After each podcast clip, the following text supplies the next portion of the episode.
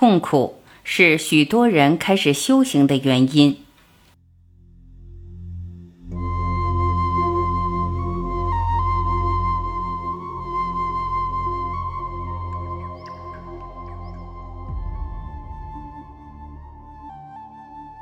痛苦是人们开始修行最普遍的原因。人们希望灵魂会给身心一个避难所。面对痛苦，我们本能的想要逃避，但我们逃避的其实是自己创设的，让自己对痛苦欲罢不能的幻象，而不是痛苦本身。一，看清痛苦的全过程。痛苦的过程主要经历以下几步。它其实是建立起一个由虚幻到完全真实的感觉。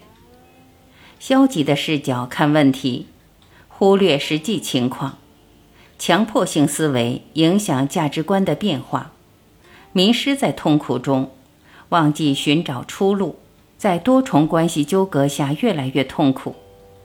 二，人生必须经历的五苦：第一苦，不知道什么是真的。第二苦，死死地抓住不真实的东西；第三苦，害怕那些不真实的东西，想要逃离；第四苦，认同内心那个虚拟的自己；第五苦，害怕死亡。这五种苦是属于同一级别的。如果你不去了解真相，第一个苦，其他几个马上就会自动对号走进你的生命。这就意味着。对于大多数人来说，只有生命终结，才能真的摆脱无苦，彻底离开意识的体验。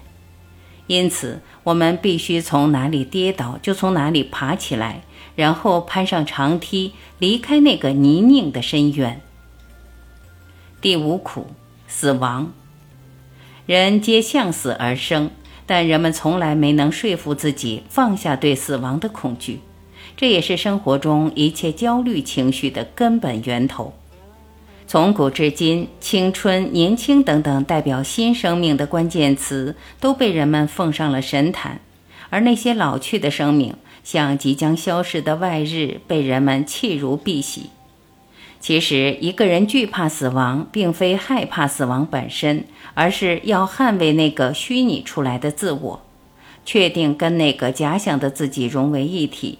此即第四重苦，也是我们所有人深陷苦海的原因。第四苦，自我形象。人们总会习惯性的给自己树立一个基于收入和地位的外部形象。自我形象通常会跟自尊紧密相连，它在某种人生的阶段上是必须且有益的。我们都知道，当一个人丧失自尊时，他将为此付出巨大的代价。小学时期被安排在班级后面坐的孩子，时间长了都会避开老师的眼睛，因为在他们自尊形成的关键时期，他们的自我形象就已经融入了一种低人一等的感觉。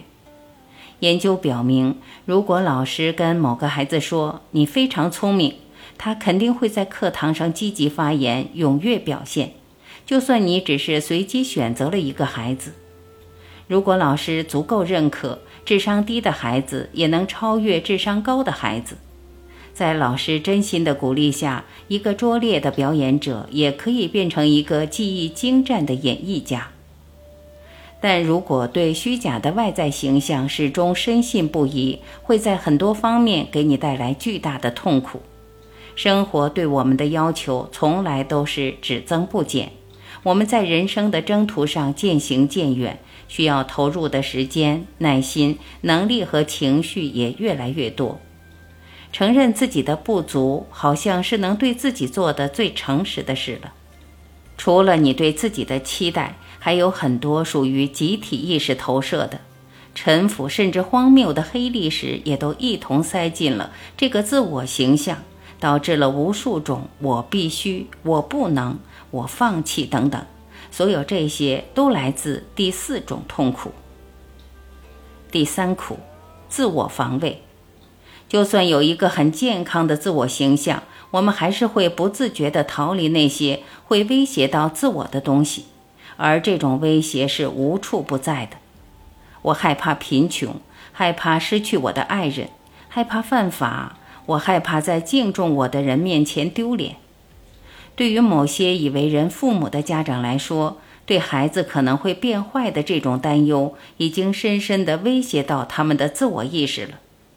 在咱们这个家里，我们不会那么做，往往就是你的行为举止已经让我很不开心了的另一种表达。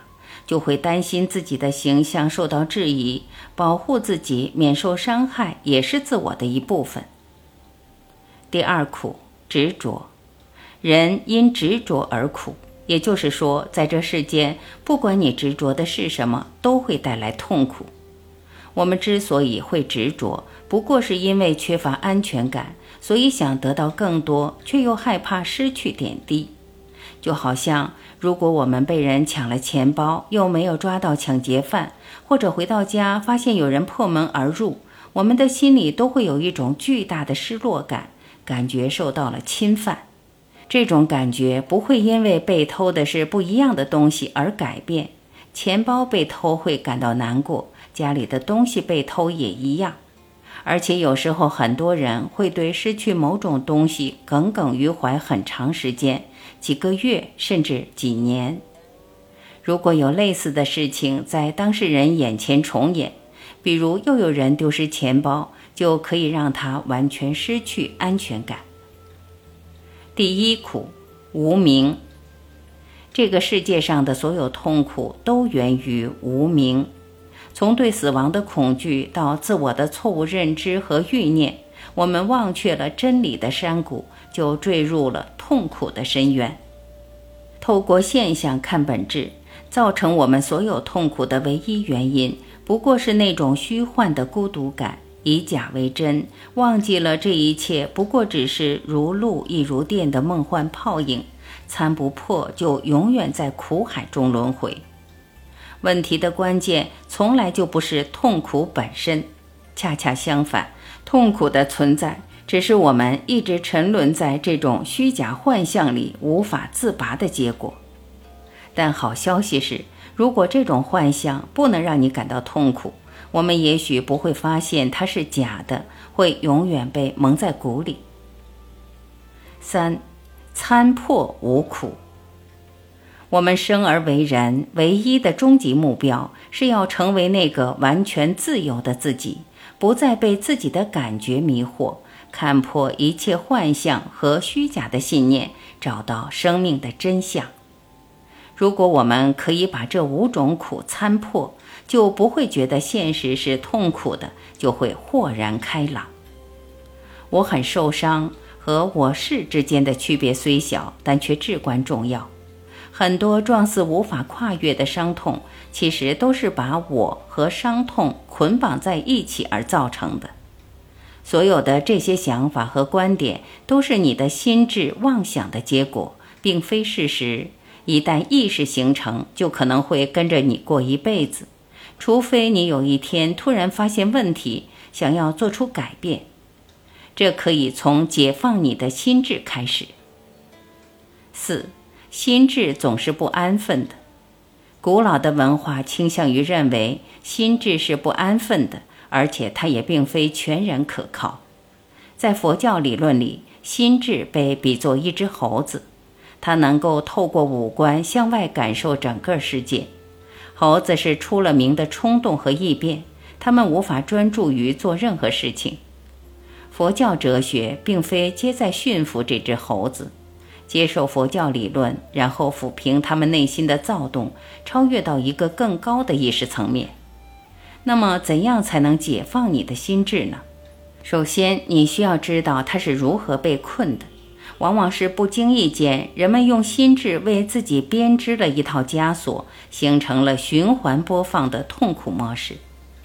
许多最常见的痛苦来源于心灵深处的一道槽口，以此为核心，思想在同一个方向上流转，环环紧扣，形成了一套痛苦模式。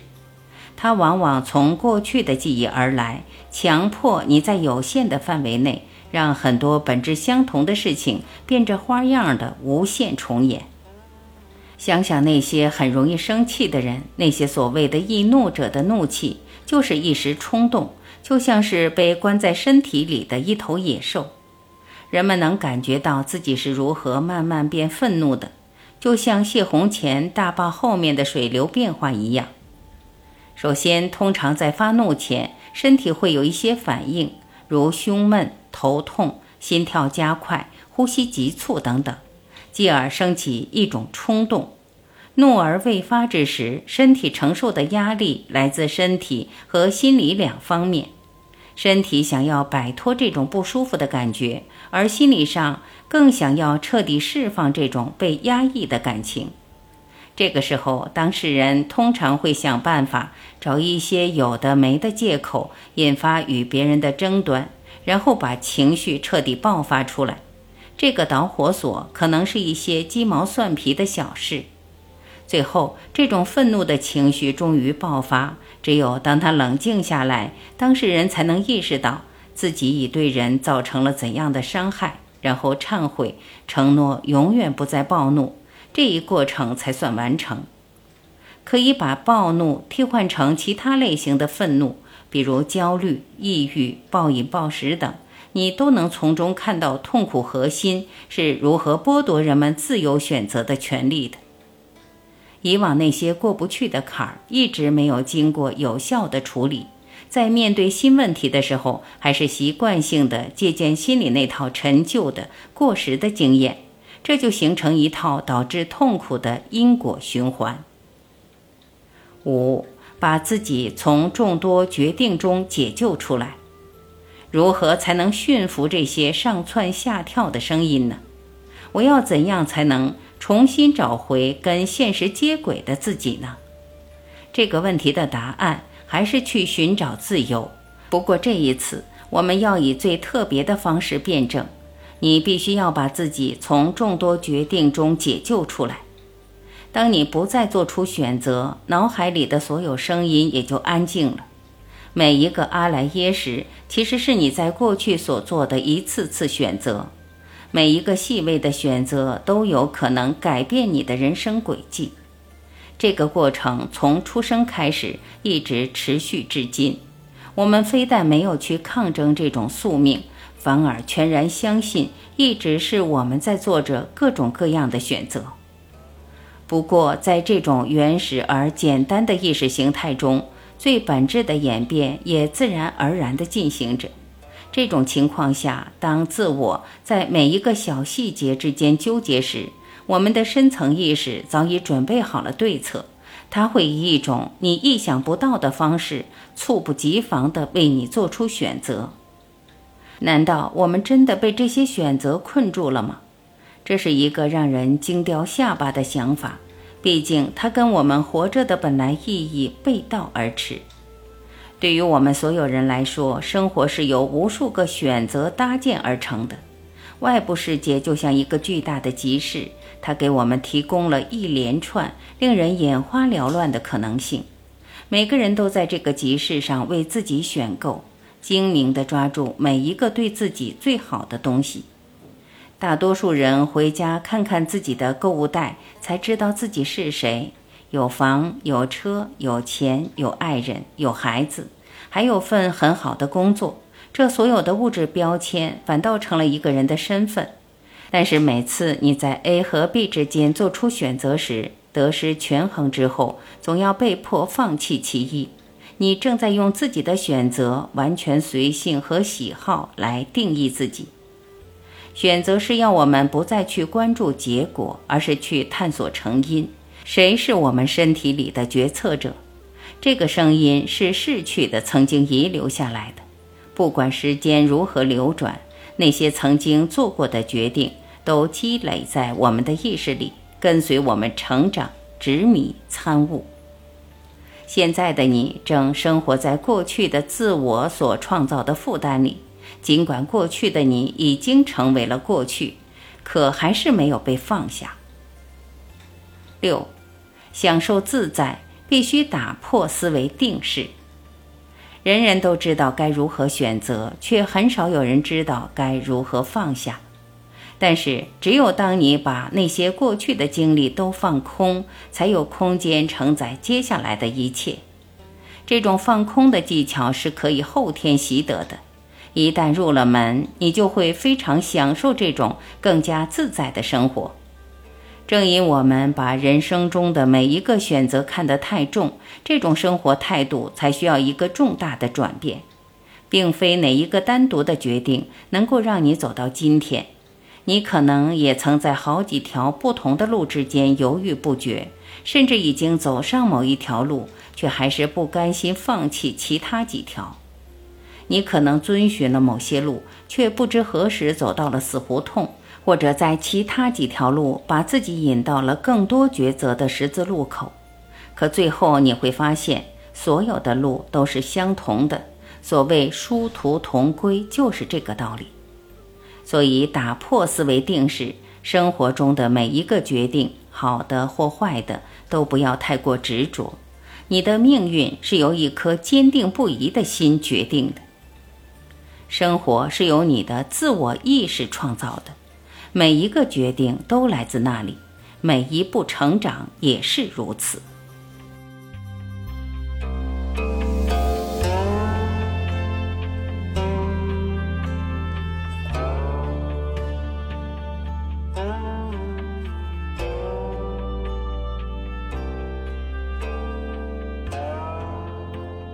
感谢聆听，我是晚琪，今天我们就分享到这里，明天再会。